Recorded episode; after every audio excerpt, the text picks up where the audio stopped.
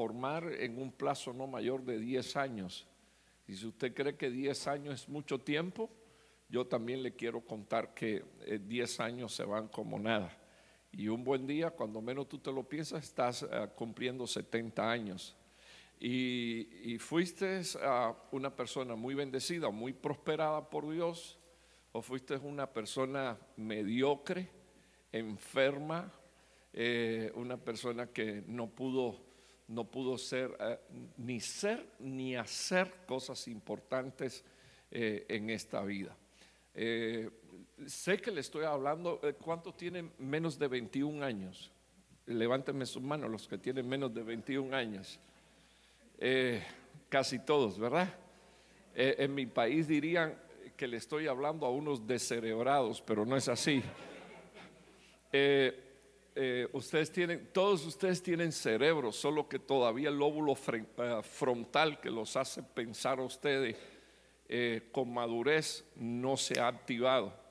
Por eso la edad de 21 años es una edad que se considera, y no por casualidad, es una edad que se considera eh, como la edad propicia para, para hacerlo responsable usted de llevar, por ejemplo, un arma en este país, por causa de que esa es la edad con la que se considera a las personas mayores de edad. Y también yo pasé por ahí, o sea, eh, eh, con menos de 21 años, con 14, con 15, con 16, yo también le decía a mis padres que ya yo era un hombre, que me dejaran pensar, que me dejaran tomar mis decisiones, pero, pero al fin y al cabo era un descerebrado y entonces cada vez que tomaba una decisión no tomaba las mejores decisiones. Entonces por eso es tan importante que la iglesia tenga estos tiempos, porque así ustedes reciben consejo y el que quiera tomarlo, eh, en mi país hay un dicho que dice que el que oye consejo y los obedece llega viejo. Quien no, pues eh, nuestra tarea es bendecirlos, no dándoles un pedazo de carne, porque de esa ustedes comen en su casa casi todos los días. Nuestra tarea es bendecirlos con la palabra de Dios. Amén. Ah, entonces, rapidito, no va a tomar mucho tiempo, aproximadamente una hora. No, no se lo crean, no se lo crean, no se, lo crean, pero ya, ya comieron, bien pudieran o oír o dormir, una de las dos. Entonces, vamos, ah, quiero, quiero hablar de algo. Amén. Quiero hablarles de algo y, así fue como lo titulé. Eh, quizás debía haber puesto la palabra tumín primero, pero puse emblema de la verdad completa, el tumín. Y, le quiero explicar qué cosa era el tumín rapidito. Los sacerdotes, Dios les, encomendó que llevaran dos eh, eran dos piezas, eran, eran dos, dos piedras, dos objetos que Dios dijo que ellos deberían de colocar ah, sobre su corazón. Palabra tumín eh, y la otra era urín. Urín significa luces donde, donde, donde hay luz no hay tinieblas y, la palabra tumín eh, significaba perfección, pero una perfección que viene a través del conocimiento eh, de la palabra de Dios. Así que eh, mientras que nosotros estamos escuchando palabra de Dios, una de las cosas que el Señor nos enseña es que Él nos está perfeccionando. en las escrituras, eh, las escrituras fueron fundamentalmente escritas en dos idiomas, el, hebreo y el griego. Y siempre que se traduce la palabra corazón eh, de, los dos originales, esa palabra no es el miembro que late sangre, sino que eh, corazón en la Biblia son pensamientos, sentimientos y voluntad. Así que al, colocar luces y perfecciones en el corazón, una de las cosas ah, que la Biblia dice es que en nosotros, en nuestros pensamientos, en nuestros sentimientos y en nuestra voluntad, se necesita tener palabra de Dios para que estos sean perfectos y se necesita tener luz para que las tinieblas que puedan haber en nosotros salgan y solamente quede luz. Bendito el nombre de Dios. Ahora, eh, yo quiero mostrarles rápido un, primer versículo. Eh, y, el apóstol Juan, que era un, ancianito, cuentan en la historia de, de este hombre que sus últimas predicaciones eran así de esta manera, hijitos, amaos los unos a los otros. Y la otra expresión era, hijitos, guardaos de los ídolos, o sea, guárdense de la idolatría. La Biblia dice que él estaba escribiendo a jóvenes que habían aprendido a vencer el maligno. Y una de las cosas que ustedes se han de tener, eh, eh, se van a tener que tomar en serio, es que, es que existe un mundo espiritual que muchos, muchos ni conocen y mucho menos ven. Pero, pero Juan le está escribiendo a un grupo de una iglesia que estaba llena de jóvenes que habían aprendido a, a vencer el maligno habían aprendido a vencer pecados, tentaciones, acciones malas, eh, cosas que a Dios no le agradan, pero también habían aprendido a pelear contra el enemigo de sus almas. Luego usted lee en el versículo 14, os escribo a vosotros jóvenes, número uno, porque soy fuerte, no dice porque van al gym, sino que son fuertes no porque hacen ejercicios y se han vuelto musculosos, lindos, bonitos, sino porque, porque dice la Biblia que habían aprendido un tipo de fortaleza que los había, los había ah, capacitado para permanecer firme en sus pensamientos, en la toma de sus decisiones, en los deseos de su corazón.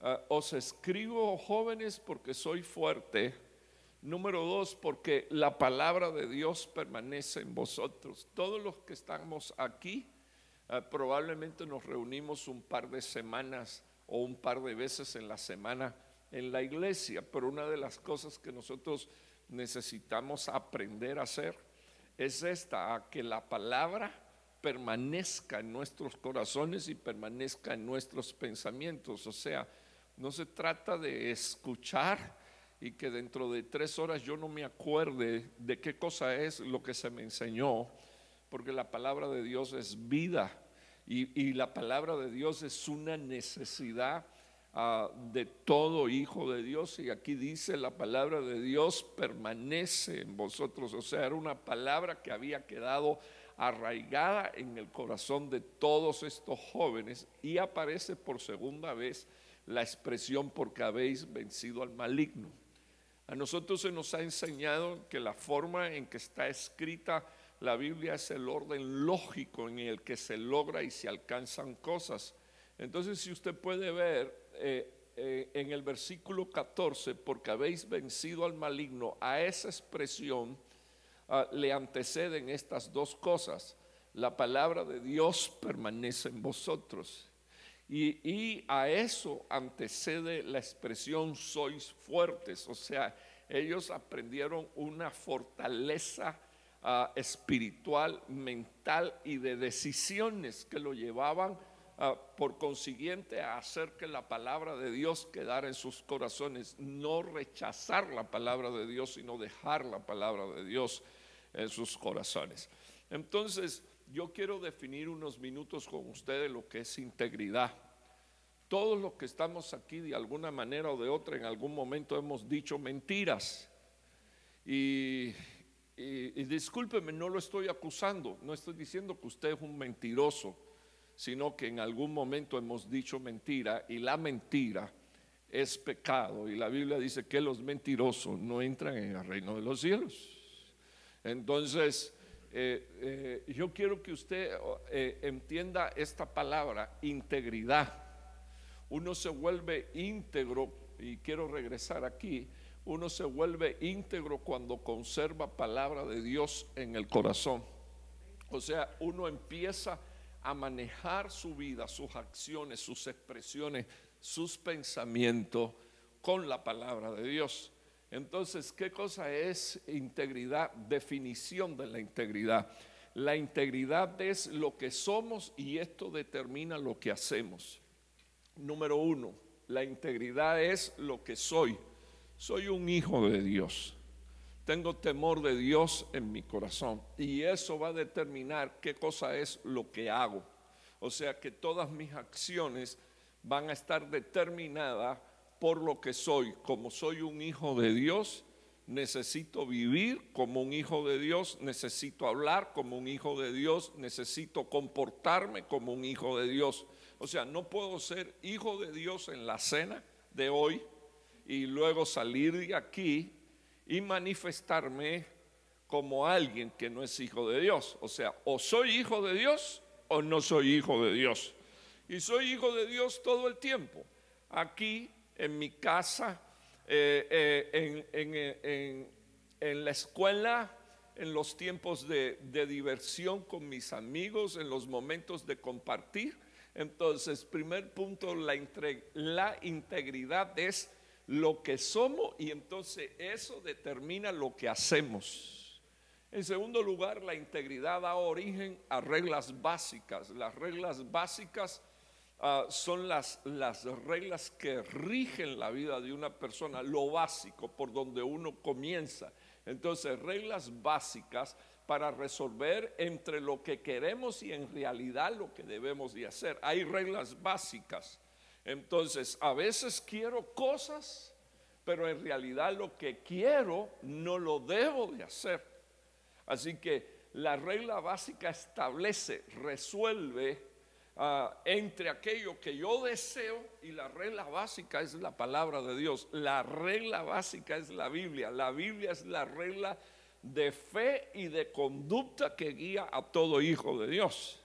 Ahorita dije, estoy parado delante de aproximadamente 50 jóvenes que dentro de poco van a ser 50 familias diferentes. Pero también estaba hablando yo con el pastor y estaba diciendo, que a mí no me asusta compartir con ninguno de ustedes y les explico por qué. Porque hubo un hombre, hubo un niño que se hizo hombre con siete años. A la edad de siete años le entregaron el reino de Israel y llegó el sacerdote. Y, era ley que el sacerdote le trajera el rollo al, rey, no importa la edad. Imagínese usted que eran 600 613 ordenanzas, era como escribir 613 versículos y que llegue tu pastor y te diga, toma, quiero que copies estos 613 versículos. Lo primero que usted va a decir es, probablemente no tengo tiempo para escribir tanto. Pero era obligación de rey escribirlo y quedarse con una copia de la ley. Y con esa copia de la palabra de Dios, eh, no solo él debía de leerlo, sino que él debía de gobernar al país con esos 613 versículos o 613 estatutos. Ah, tenía que aprenderlo, tenía siete años y la Biblia describe que a través de ese niño de siete años Dios trajo un avivamiento poderoso en Israel. Así que usted puede decidir ser un agente transformador o usted puede eh, decidir dejarse arrastrar por la corriente del mundo. Le decía yo al pastor, gracias a Dios que aquí no hay ningún marihuano, pero le decía yo al pastor que, que en este país se sabe que los niños comienzan a fumar marihuana con 13 años, después de haber tomado alcohol y haber fumado cigarro. Imagínese usted. O sea que ustedes eh, deberían de saber, eh, fíjese que dije, gracias a Dios que aquí no hay ninguno. Pero yo quiero que ustedes sepan que ustedes están rodeados de gente que sí lo hace, de, gente que, que, están en una constante rebelión contra Dios y están ah, dejando influenciar su mente, sus sentimientos y sus acciones por una droga, porque se quieren sentir así live, flotando, ¿verdad?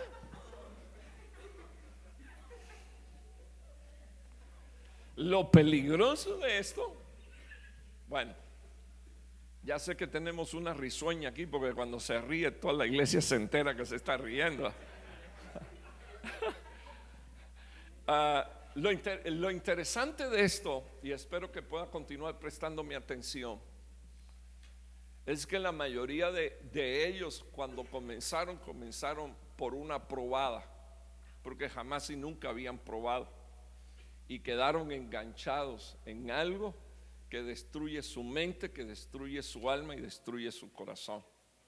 Entonces, por eso yo pongo aquí que la regla, la regla básica de la integridad es que la, la, integridad es lo que yo soy. Si usted tiene identidad como hijo de Dios, entonces usted va, eso va a determinar sus acciones. Nadie va a poder venir a decirle, haz esto, haz lo otro, prueba esto, toma de lo otro, porque, porque usted va a saber que usted es un hijo de Dios, usted quiere agradar a su Padre. ¿Cuántos dicen amén? Solo tres o cuatro. ¿Sabe que amén significa así sea? ¿Cuántos quieren agradar a Dios? Amén. ¿Quiere servir a Dios? ¿Se siente hijo de Dios? Entonces tenemos que establecer nuestra integridad. Amén. Gloria a Dios. Qué bueno. Tercer, tercer puntito que quiero que usted vea, la integridad es el estado de estar completo y no divididos. Eh, ¿Qué estoy diciendo ahí? Eh, tú, no puedes, tú no puedes tener un pensamiento y hablar otra cosa. En la Biblia a eso Jesucristo le llamó la generación perversa, que sabe decir cosas buenas teniendo un corazón malo. Entonces, una de las cosas que usted debe de saber es que la integridad suya es no tener dividido su, su ser. El ser está compuesto de espíritu, alma y cuerpo. Cuando, cuando usted, usted está dividido en sí mismo, eh, sus pensamientos son uno y, su hablar es otro, entonces a usted le falta integridad. Sus palabras deben de coincidir con sus acciones. Si usted es un hijo de Dios, repito, debe de aprender a vivir como un hijo de Dios. Y la Biblia establece las reglas con las que usted tiene que vivir y usted debería de aprender a obedecer a Dios. Eh, sabe que Dios es real, ¿verdad? Gracias al Señor por los cuatro amén. Yo voy a seguir porque eh, yo confío en el poder de la palabra de Dios. Entonces voy a seguir unos, unos minuticos más. Eh, ¿Cuál es el pensamiento? ¿Cuál es el pensamiento de una persona íntegra? ¿Cuál es el pensamiento de una persona íntegra? Número uno, soy quien soy. No importa dónde esté y con quién esté. O sea que una persona íntegra tiene como primero tiene identidad. Esto es lo que yo soy. Y no solo esto es lo que yo soy, sino que sé lo que soy. Entonces, por eso, por ejemplo, usted llega a la escuela y el más popular de la escuela es un payaso, porque él quiere ser gracioso, él quiere llamar la atención, él quiere estar rodeado de gente, eh, él quiere ser eh, el number one, ¿verdad? El número uno. Eh, él quiere destacarse. Entonces, él, él, no vive acorde a su edad, ni, ni siquiera vive conforme a lo que tiene que hacer, porque a la escuela no se va a payasear, como tampoco en la, a la iglesia se viene a hacer otra cosa más que adorar a Dios, pero como no tiene, como no tiene identidad, él, él no sabe quién es. Entonces, una de las cosas que yo quiero que usted sepa es que la persona que es íntegra, ah, e, esa persona sabe quién es y, él, o ella no cambia su manera de ser ni de actuar, no importa dónde esté ni rodeado de quién esté. Le quiero contar, no sé si usted sabe qué cosa es mimetismo. ¿Sabe qué cosa es mimetismo? No tenga pena, dígame que no. Bueno, le cuento que si sabe lo que es un lagarto, ¿Sabe? las lagartijas las ha visto en el árbol, eh, eh, pequeñitas, subiendo. Mimetismo es la capacidad que tiene un animal de cambiar de color. Animal que cambia de color conforme al palo que se arrima. Eso es mime. ¿Eh? Camaleón. camaleón, lagarto, camaleón, así le decimos en nuestro país, camaleón. Él, está en un palo seco, el color de su piel eh, va a ser ese, el color del palo al que él se arrima. Si es un palo que está verde, él se va a poner verde. Entonces así hay algunos cristianoides, no es el caso de ustedes, ¿verdad? Que sin identidad toman el color dependiendo del lugar donde están. Si están en la iglesia, son cristianos. Pero si están en otros lados, ya no quieren identificarse como cristianos y tienen un problema de, identidad y le está faltando integridad, porque su corazón está dividido en dos. Algunas veces en la casa de Dios con papi y mami y otras veces eh, eh, eh, en la escuela rodeado de amigos no, no pueden enterarse que soy cristiano porque se van a burlar de mí y tengo que hacer lo que ellos hacen porque si no me van a preguntar o al menos me van a decir qué extraño eres. Entonces, Ah, ah, el pensamiento del íntegro es decir, sé quién soy, sé lo que soy y voy a vivir conforme a lo que soy, no conforme a como la gente quiera que yo vive, viva. Número dos, nunca, eh, el íntegro nunca divide su lealtad. O sea, ¿a quién, si somos cristianos, a quién deberíamos de serle leal? A Dios nunca divido mi lealtad. Mi lealtad no está comprometida con otras personas, ni siquiera con mi esposa, le voy a explicar. Mi lealtad es hacia Dios, porque si yo le puedo ser fiel a Dios, entonces le voy a ser fiel a mi esposa, le voy a ser fiel a mi pastor, le voy a ser fiel a mis padres, le voy a ser fiel al país donde vivo porque yo no tengo lealtades divididas, yo le soy fiel a Dios y como tengo bases y principios bíblicos, voy a vivir de manera que puedo agradar a Dios y a todos los que me rodean. Entonces, ah, el, que es íntegro nunca tiene dividida ah, sus sentimientos ni su lealtad. Él no necesita fingir ser de otra manera. Eso se llama hipocresía. O sea que si yo finjo en un lugar ser algo que no soy, eso se llama ser hipócrita a la luz de la palabra de Dios. Entonces, tercer punto que quiero que usted vea, el íntegro se identifica porque tiene una sola forma de pensar, no tiene nada que esconder, quiero que oiga esto, no tiene nada que esconder. Yo, los, jóvenes de aquí son tan tan limpios y tan santos que ya deberían de estar en el cielo. Pero algunos de los que yo pastoreo, sus padres le han dicho, dame tu celular, quiero revisártelo. Y le han dicho, no, mi celular es mío.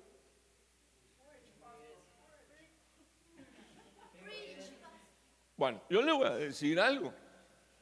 Eh, en el caso de una hija mía, el celular sería de mi hija si ella se lo paga.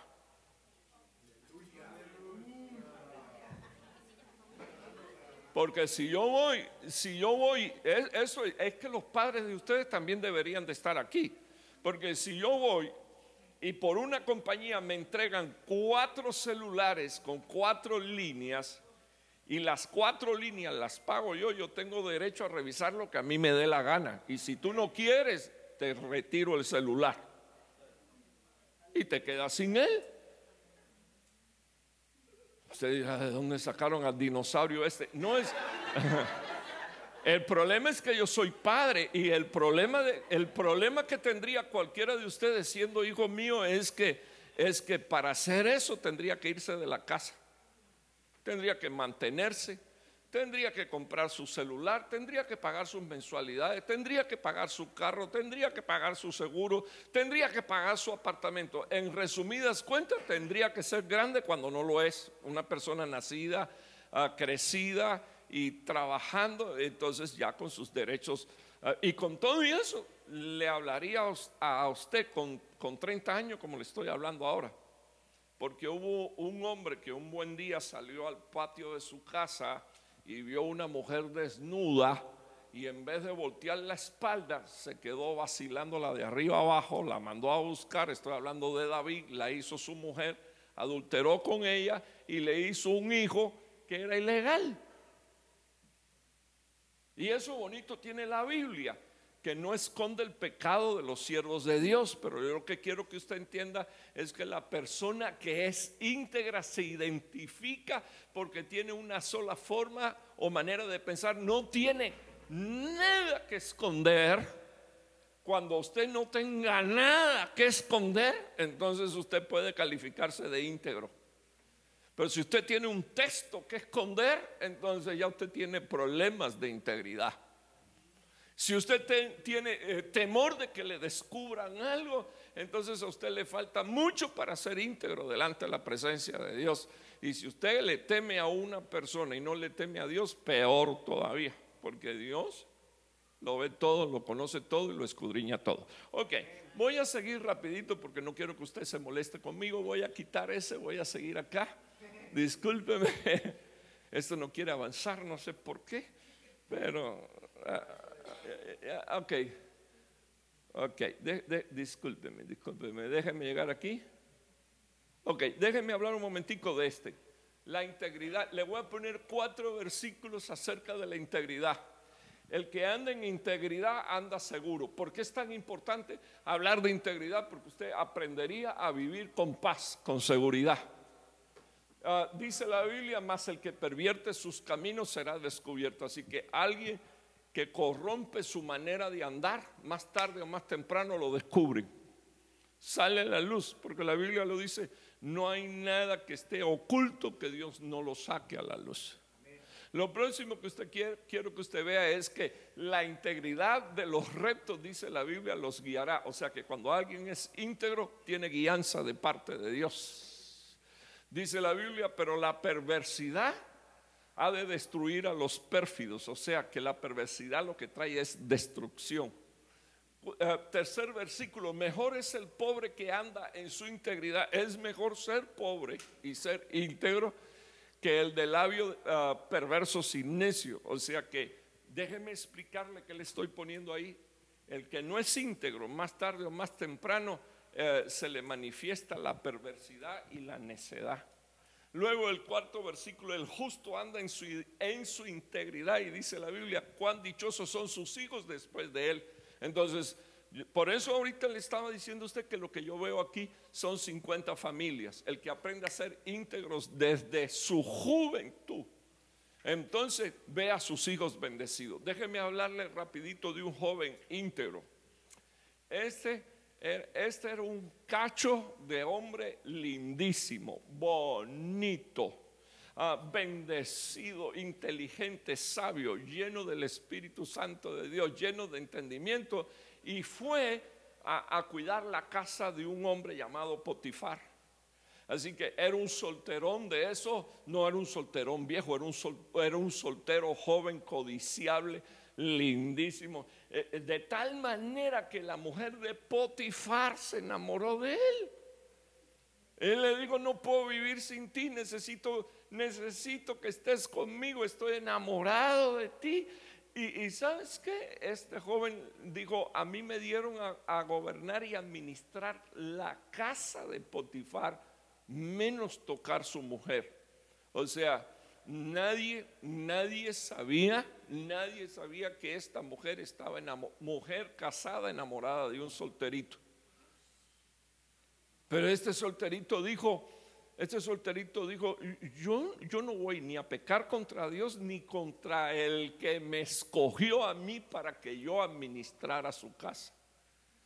Así que eh, estoy hablando de de un joven que tuvo que tomar una decisión. Eh, la decisión era agradar a Dios, agradar a Dios, ser íntegro, agradar a Dios, no pecar contra Dios. Entonces, la Biblia dice, el el justo anda en su integridad. Así que si usted es un íntegro, usted va a caminar íntegramente y algunas cosas, en algunas cosas no le va a ir bien por ser íntegro. Ven acá, mijito, quiero que me digas la verdad. Y cuando digas la verdad, te vas a buscar problemas. Pero el íntegro no dice mentira. El íntegro dice la verdad. Así que una de las cosas que yo quiero dejar en su corazón es que si usted, si usted aprende a ser íntegro, sus hijos, su familia, por generaciones van a ser dichosos, felices y bendecidos. Esa es la promesa de Dios y esa es la promesa de su palabra. Ok, me voy a salir de aquí que quiero mostrarle varias cosas. La integridad, según, según los versículos anteriores, lo resumí así. La integridad trae estabilidad emocional, intelectual y espiritual. Aprenda a ser íntegro. Eh, le quiero decir a todos los varones y a todas las, las hermanas jóvenes que están aquí, eh, eh, su papá, si es un hombre de Dios, es su verdadero amigo. Y su mamá es su verdadera amiga. Los primeros que deberían de saber lo que usted tiene en su corazón son sus padres y sus pastores. Porque eso protege sus emociones. Ellos van a decirle, mira hijo, esto no está bien. Mira hijo, ten cuidado con esto otro. Padres que aconsejan, pastores que aconsejan, si aprendes a, trabajar tu integridad, la palabra del Señor dice que eso le traerá estabilidad. Déjenme explicarle a ustedes que una de las características ah, de los jóvenes es esta. Los jóvenes en la edad de su adolescencia a veces se deprimen, se entristecen porque no conocen su futuro. Eh, eh, uno de los síntomas de la adolescencia eh, y de la depresión, aunque usted no lo crea, es que van al refrigerador 14 veces, no importa, aunque, aunque, aunque 14 veces van a la refri, no importa que esté vacía, ellos están esperando que en la número 16 esté llena.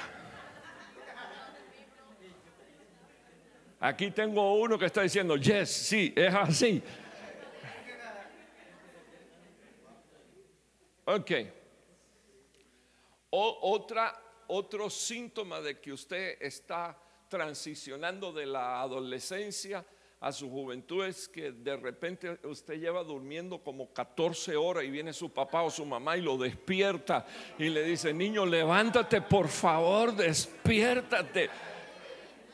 Y, usted, y usted le contesta, déjame dormir un ratito más que estoy cansado. Pero usted no trabaja pero está cansado.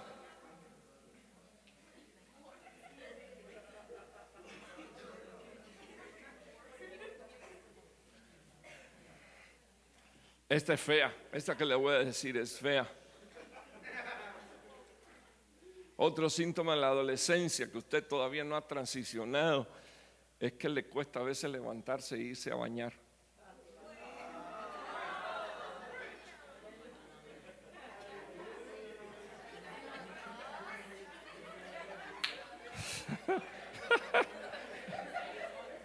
quiero, quiero, quiero, quiero, quiero, quiero que me oigas. Quiero, que yo, los estoy dejando para que ustedes piensen y mediten unos minutos. Préstenme atención un momento ahora. Paren la conferencia personal que tienen ahora. Por favor, préstenme atención. Por favor, préstenme atención. El problema es este. Que lo que es en lo natural es en lo espiritual. Entonces, una de las cosas que usted, sí, porque usted debería de saber que las cosas espirituales fueron hechas antes eh, que lo natural. Entonces, cuando naturalmente se está expresando algo, espiritualmente hay un conflicto y hay un problema que, que usted necesita resolver y eso se llama integridad. Madurar y ser íntegro en todas las áreas de nuestra vida. Ya yo, yo lo voy a dejar de incomodar y de molestar, ¿verdad? Porque usted, quiero que hagamos, ¿quiere mirar a mi pizarra, por favor? Y, quiero que hagamos ese examen de integridad, autoexamen de integridad. Son tan amables los que están dándole la espalda a la pantalla de mirar para allí, por favor, unos minutos, eh, porque el autoexamen es para usted, no solo para mí, es para usted. Entonces, autoexamen de integridad. Quiero ser íntegro. Primera pregunta, ¿qué también trato a las personas que no me benefician? Primera pregunta, ¿qué también yo trato a las personas que no me benefician? O sea, ni fu ni fa. Sencillamente no los conozco, no tengo trato cercano, no tienen trato cercano conmigo, pero déjame saber en tu examen de integridad que también yo trato a las personas que no me benefician. No me hacen mal, pero no me benefician, entonces las ignoro o no las ignoro, las trato bien o no las trato. Eh, ¿Me importan o no me importan? Ahora la persona que es íntegra ah, trata bien a todo el mundo los trata bien, los bendice. Ah, bueno, mire, una de las cosas que aprendí cuando yo llegué a este país, eh, yo, yo hablo muy poco inglés, es más, lo hablo un poquito, pero me escudo diciendo rápidamente, I'm sorry, no speak English, I speak Spanish. Listo, resolví mi problema. Pero una de las cosas que yo aprendí es que mucha gente agradece un God bless you. Y he estado yo, he estado yo en el counting de una aerolínea y cuando me han terminado de atender, le he dicho God bless you. Eh, quizás no digo correctamente que tengas un buen día porque le digo, mi hija me dice, se dice happy day para el que está cumpliendo años. A mí que me importa, estoy diciendo feliz día. Entonces, happy day. Está mal dicho, papi, esa no es la oración correcta, pero de todas maneras le estoy diciendo, tengo un día feliz.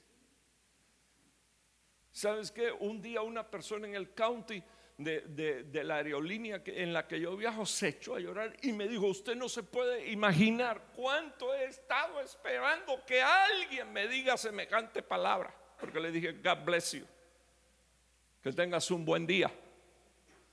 Entonces, eh, quiero medir la integridad. Entonces, primera pregunta, ¿cómo trato a las personas que no me benefician? Número dos, ¿soy transparente con los demás? O sea, todo el tiempo digo la verdad. ¿O soy un hipócrita? Ah, número tres, aparento ser alguien distinto dependiendo de la persona con quien esté. O sea, eh, eh, con una persona soy de una manera y con otra persona tengo problemas de integridad, tengo problemas de transparencia. Eh, es más, entonces empiezo a ocultar cosas. Y déjenme explicarle, hermano, Dios es un Dios de luz. Y Dios no oculta cosas. Dios traerá, dice la Biblia, todas las cosas a luz. Número, número, disculpe, esto parece así como que medio masacre, pero si yo quiero bendecirlo a usted, yo lo tengo que confrontar a usted.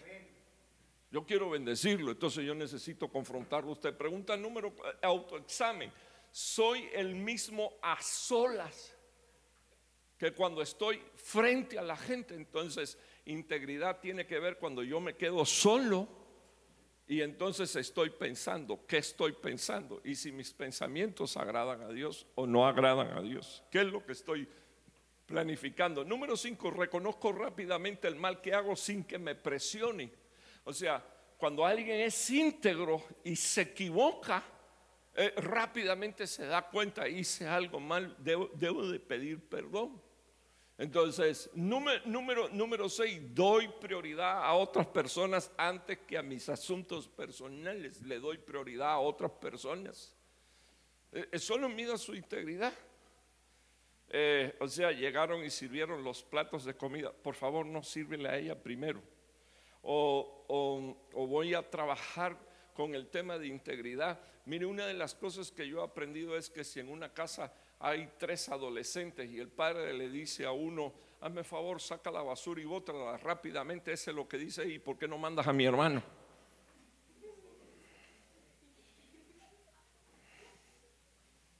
Problema serio. Porque para empezar, tú que eres un adolescente le estás dando órdenes a tu padre diciéndole, ¿por qué no mandas a mi hermano? A mí no me puedes mandar, manda a mi hermano. Ese es un problema de integridad. Bueno, voy a seguir porque no quiero que se incomode con usted. La próxima vez cuando digan apóstol Raúl Martínez, no viene nadie. Entonces, eh, pero, pero solo quiero que usted entienda que usted tiene problemas, que usted no es tan maduro como usted piensa, sino que usted tiene problemas de integridad. Porque si usted fuera íntegro, mi padre me mandó, lo voy a obedecer. Pero lo mandaron a recoger la basura y, no para ponerla afuera, sacarla del baño y ponerla en el tambo de la basura general. Entonces, ¿por qué no mandaba a mi hermano? Eh, problemas de integridad. Eh, déjeme explicarle, un, general eh, hiper condecorado aquí en los Estados Unidos, así tiene en el pecho un, montón de medallones, se pone a dar un discurso y digo, si usted quiere cambiar el mundo, porque la mayoría de los adolescentes de lo que se quejan es, mi papá no me ama, me regaña por todo me voy a ir a hacer un análisis de sangre a ver si tengo el mismo ADN porque la tiene tomada conmigo. Ok, si quieres cambiar el mundo, lo primero que tienes que hacer es tender la cama de tu casa.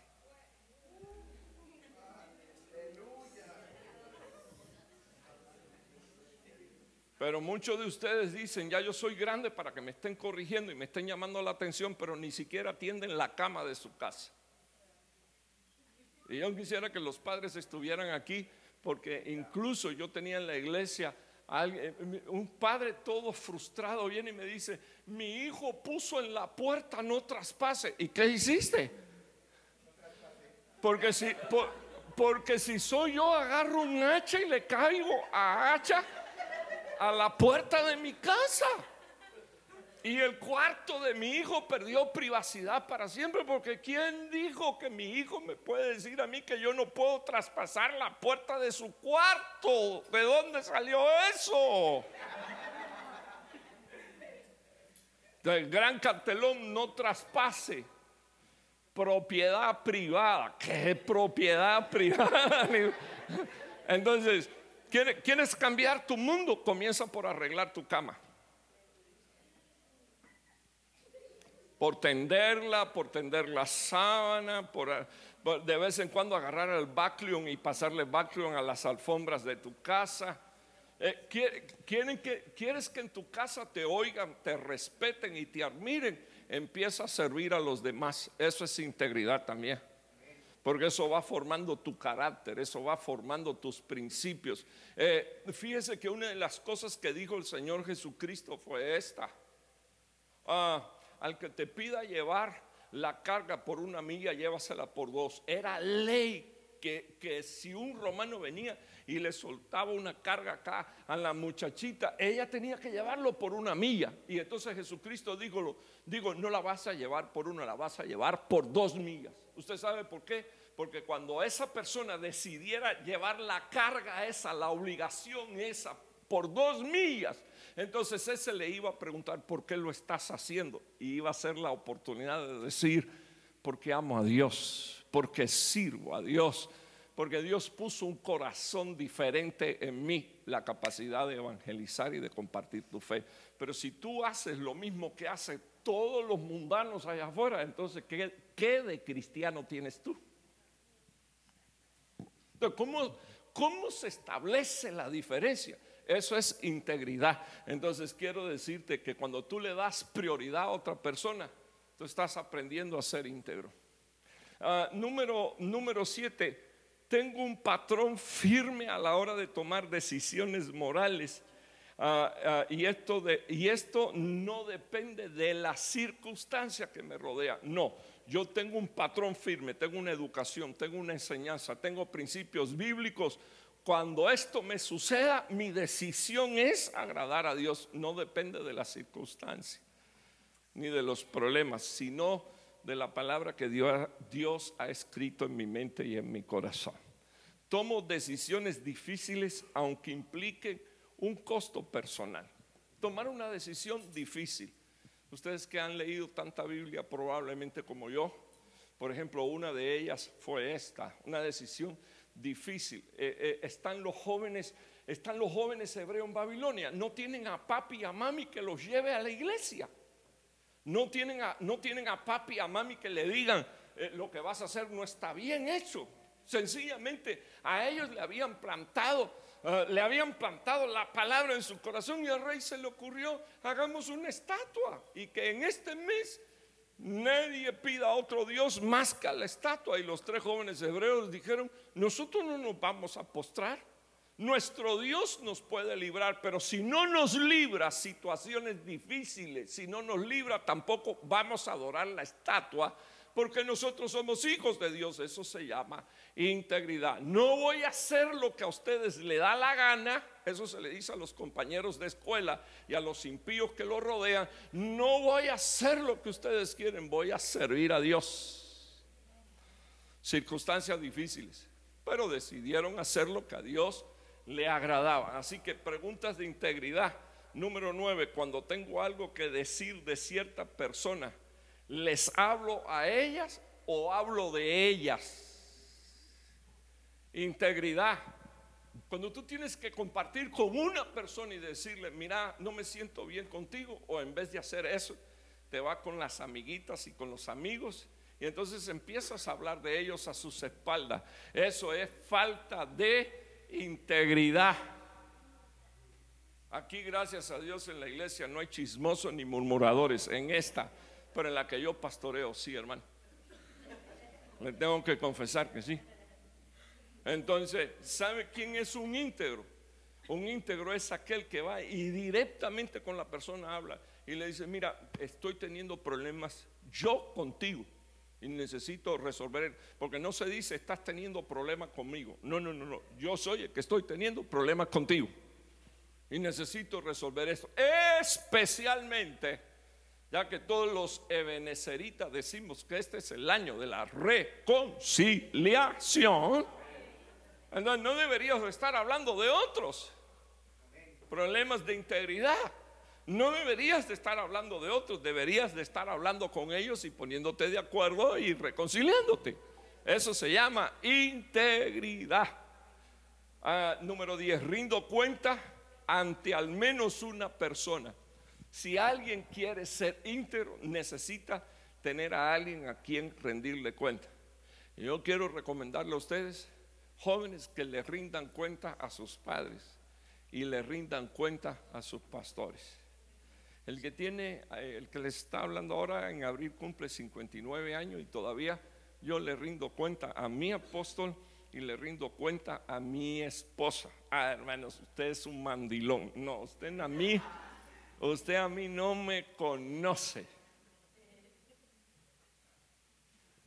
Yo soy un hombre que tiene autoridad, pero para tener autoridad necesito estar bajo autoridad. Entonces, a mi esposa eh, yo, eh, me, estoy viajando, ya sabes que estoy aquí, mami, ya voy a salir del hotel. Dios te bendiga mucho. De ahora de regreso, mami, acabé de llegar aquí al hotel y pongo el video para que me vea en el cuarto con él. Este. Ok, no es que me mande. Aprendí, aprendí en mi integridad a rendir cuenta. Entonces no puede venir ninguna mujer a tocarme a la puerta del cuarto porque como yo acostumbro a mostrarle el cuarto completo a mi esposa, entonces cuando, cuando, me vengan a tocar no tengo que decir ni que el Señor te reprenda, no abro porque nadie tiene que tocar a la puerta de mi hotel, bendito Dios. Entonces yo que tengo que estar viajando constantemente, lo que hago es tratar de proteger mi integridad. ¿Cómo? Dando cuenta, rindiendo cuentas. Dije que estoy viendo 50 familias. Entonces dentro de poco ustedes van a estar trabajando y van a estar ganando dinero. ¿Sabes qué deberías qué es lo primero que deberías de hacer? Sacar tus diezmos y tus ofrendas. Y no hacer probablemente lo que hacen tus padres que no diezman. Una de las cosas que deberíamos de aprender como hijos de Dios es, Padre que estás en los cielos, sabes que gané mil dólares, diezmos, diezmos son cien, toma, no son cincuenta, Señor, no son cincuenta, son cien, aquí tienes. Eso se llama integridad, no robarle a Dios. Es más, si quieres aprender integridad para el próximo cumpleaños, cuando te regalen 100 dólares, saca 10 y mételo en un sobre y ponle diezmo y empieza a diezmar, empieza a ofrendar, empieza a darle a Dios de lo que tú recibes, de lo que tú, por muy poco que sea, que recibiste dos dólares, agarras 20 centavos o agarras una cuora y la metes dentro del sobre y pones diezmos.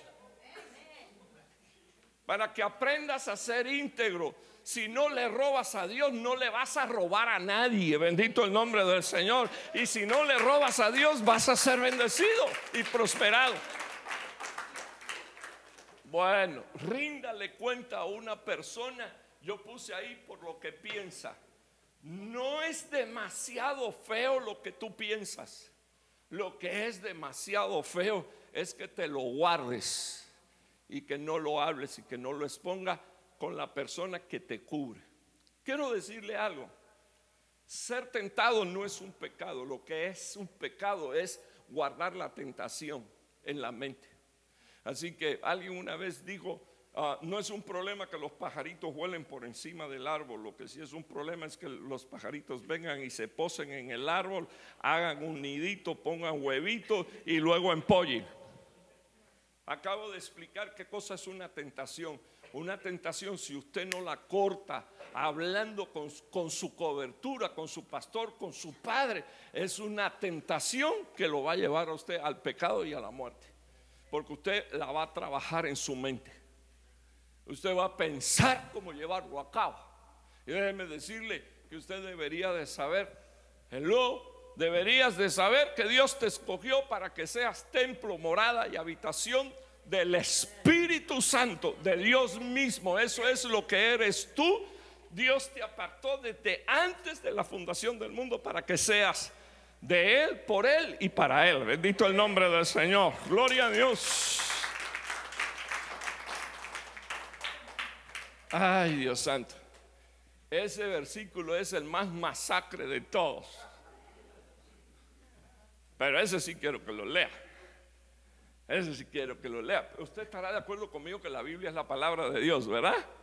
Ok, mire lo que dice aquí. Cada cual pagará a cada uno conforme a qué. ¿Conforme a qué, por favor? El cual pagará, Dios pagará a cada uno conforme a sus obras. A los que por la perseverancia en hacer el bien buscan gloria. Hay algunos que eh, usan perseverancia, porque dice la Biblia, buscan gloria, honor, inmortalidad, vida eterna. ¿Sabes? Sabes, hermano, todo lo contrario te lleva a la deshonra, todo lo contrario te lleva a, a perder honor, credibilidad. Quiero que me oiga algo, hijos y hijas. Construir credibilidad toma mucho tiempo.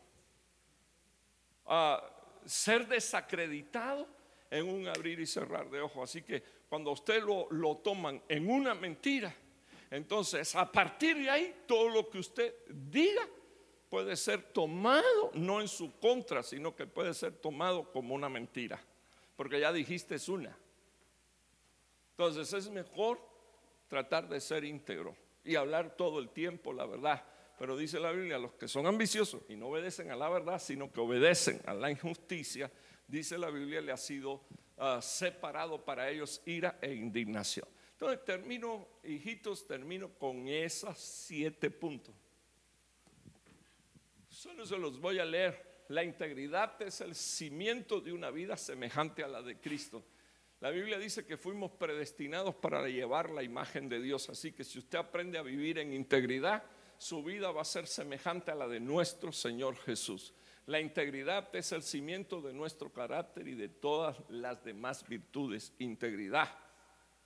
La integridad no es hacer solamente lo que es ilícito, sino aquello que sea moral o aquello que vaya de acuerdo con las enseñanzas de Cristo. Usted es íntegro si usted se esfuerza por agradar a Dios, por servir a Dios. Quiero que me oiga, hay, cosas que, que van a aparecer así, solitas invitaciones para hacer cosas que a Dios no le agrada, invitaciones para tener sexo fuera del matrimonio y eso es fornicación y dice la Biblia que los que fornican con el cuerpo que Dios escogió para ser templo, morada y habitación del Espíritu Santo, Dios lo va a destruir a él. Entonces, usted sabe, usted tiene que saber que, que, que nuestro Señor Jesús fue tentado en todo, aunque sin pecado. Ahora, voy a decir algo también que creo que es justo que diga. Si alguno se arrepiente de su pecado, Dios lo perdona, Dios lo restaura, Dios lo levanta.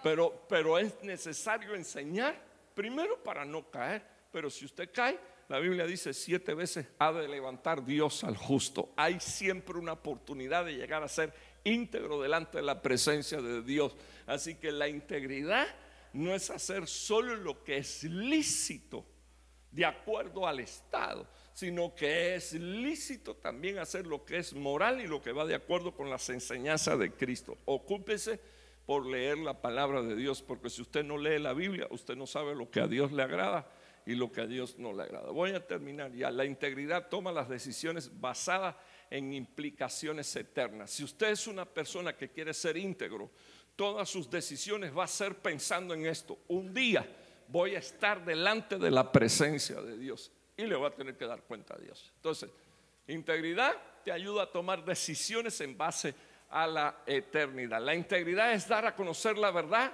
y nada más que la verdad. Imagínese usted si usted se vuelve portador de una mentira. Entonces, íntegro es el que dice la verdad y nada más que la verdad.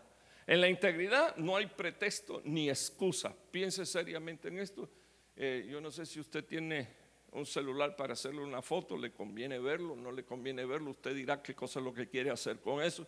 Si quiere echarlo en el tambo de la basura, eso es problema suyo, eso es palabra de Dios, yo lo quiero bendecir. Es, es, es leer y es recibir esa palabra. La integridad es guardar nuestros convenios, convenios nuestros compromisos, nuestros pactos con Dios y con nuestros padres, aun cuando no nos sea conveniente. Porque hay, hay personas que hoy afirman amar a Dios, pero mañana cuando se ven delante de, una tentación o de una prueba, dice, no me conviene hacer lo que dice la Biblia. Entonces tienes problemas de integridad porque al fin al, al cabo tus decisiones deben de ser tomadas en base a la eternidad. Los que no le creen a Dios no creen que hay eternidad. Los que no creen que Cristo murió y resucitó no pueden ver la eternidad. Pero aquellos que hemos tenido un encuentro con Dios sabemos que hay eternidad y que un día vamos a estar delante de su presencia y que tendremos que darle cuenta a Dios por todo. O sea, aquí, aquí yo puedo con camisa en mangas largas, saco y, y corbata pasar por cristiano, pero delante de la presencia de Dios. Si soy un mentiroso, soy un mentiroso. Y mi ropa no va a cambiar lo que yo soy. Entonces quiero que usted observe la integridad es guardar convenios y compromisos, aunque no me convenga. Y último, la integridad no depende de la presencia de los demás. La integridad está impulsada por lo interno que hay en tu corazón y no por lo externo. Tienes que tomar un propósito en tu corazón. Entonces encontré una persona más que, fue un hombre íntegro y solo se lo voy a dejar así de esta manera. Daniel llegó a Babilonia y dice la Biblia que viendo el estilo de vida de Babilonia propuso en su lo propuso en su corazón, o sea, en su mente, en sus pensamientos, en sus sentimientos y en su voluntad. Propuso en su corazón, no me voy a contaminar con la comida del rey, ni con el vino de su beber, ni con el estilo de vida que hay en Babilonia. Déjeme decirle que esta, este Estados Unidos es la primera, la primera nación del mundo. Y aquí encontramos desde lo más bueno hasta, hasta lo más malo. Andamos buscando gente íntegra. Dios anda buscando gente íntegra. Dios anda buscando a la próxima generación de íntegros. Usted no tiene que llegar a viejo para ser un aburrido íntegro. Entonces no sería un íntegro, sino que es un aburrido y, como ya no ya solo de maldad le queda lo que tiene en el cerebro, no puede hacer nada más. Entonces por eso es íntegro. No, no, no, no. Los íntegros que yo encuentro en la Biblia fueron íntegros desde su juventud, desde su niñez, desde su adolescencia, de su juventud. Ellos decidieron, voy a hacer un pacto con Dios no voy a hacer lo que hace el resto de la gente. Que Dios te bendiga. Espero que te sea de provecho. Espero que te haya hecho pensar, bendito Dios. No quiero que te sientas acusado o acusada. Yo quiero decirte que una de nuestras tareas apostólicas es retarlo a usted para que usted alcance la estatura ah, del varón perfecto que es Cristo. Cierre sus ojitos. Padre que estás en los cielos, quiero bendecir a esta generación en el nombre de Jesús. Estoy pidiendo que todos cierren sus ojos. Si usted no puede orar, eh, pues amén. Pero si usted quiere hacer esta oración conmigo, hágala en el nombre de Jesús. Quiero pedirte, Señor, que tú nos ayudes desde el más pequeño hasta el más grande, Señor, a ser íntegros en toda nuestra manera de pensar, en toda nuestra manera de actuar, en toda nuestra manera de vivir. Conoces, Señor, oh Dios, el nivel de influencia pecaminoso tan grande, Señor, que hay en medio de esta nación. Y yo te estoy suplicando que tú levantes a hijos tuyos genuinos en medio de esta nación.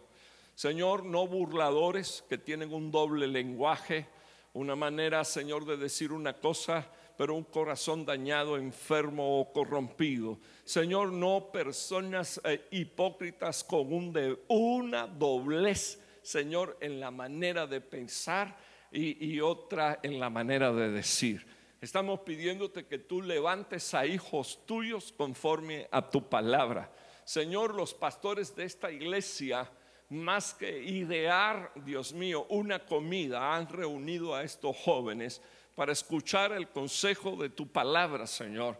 Y te estoy pidiendo, Dios mío, aun cuando ellos no entiendan todo lo que he dicho, que tu palabra, Señor, no vuelva atrás vacía, sino que haga el efecto, Señor, para lo cual tú la envías.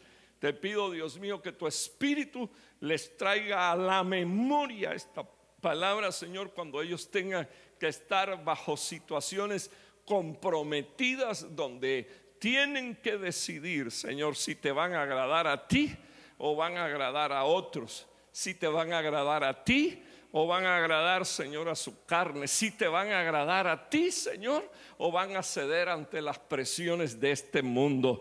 Yo te ruego que tú los guardes y que tú los preserves para ti. Si ellos están aquí en esta noche es porque tú tienes un propósito para con ellos.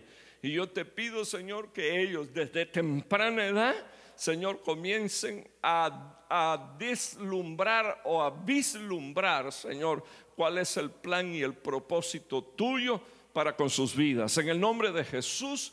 Bendigo sus vidas, bendigo Señor sus futuros matrimonios, bendigo Señor a sus futuros hijos en el nombre de Jesús, bendigo Señor lo que ellos son, Señor, según tu mente y según tu corazón.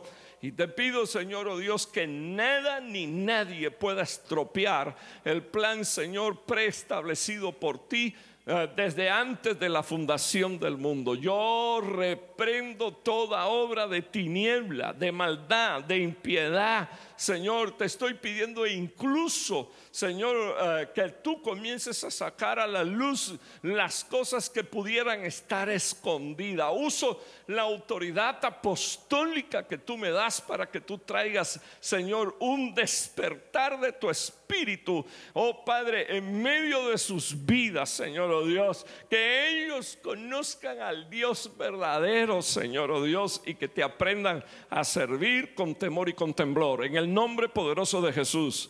Amén y amén.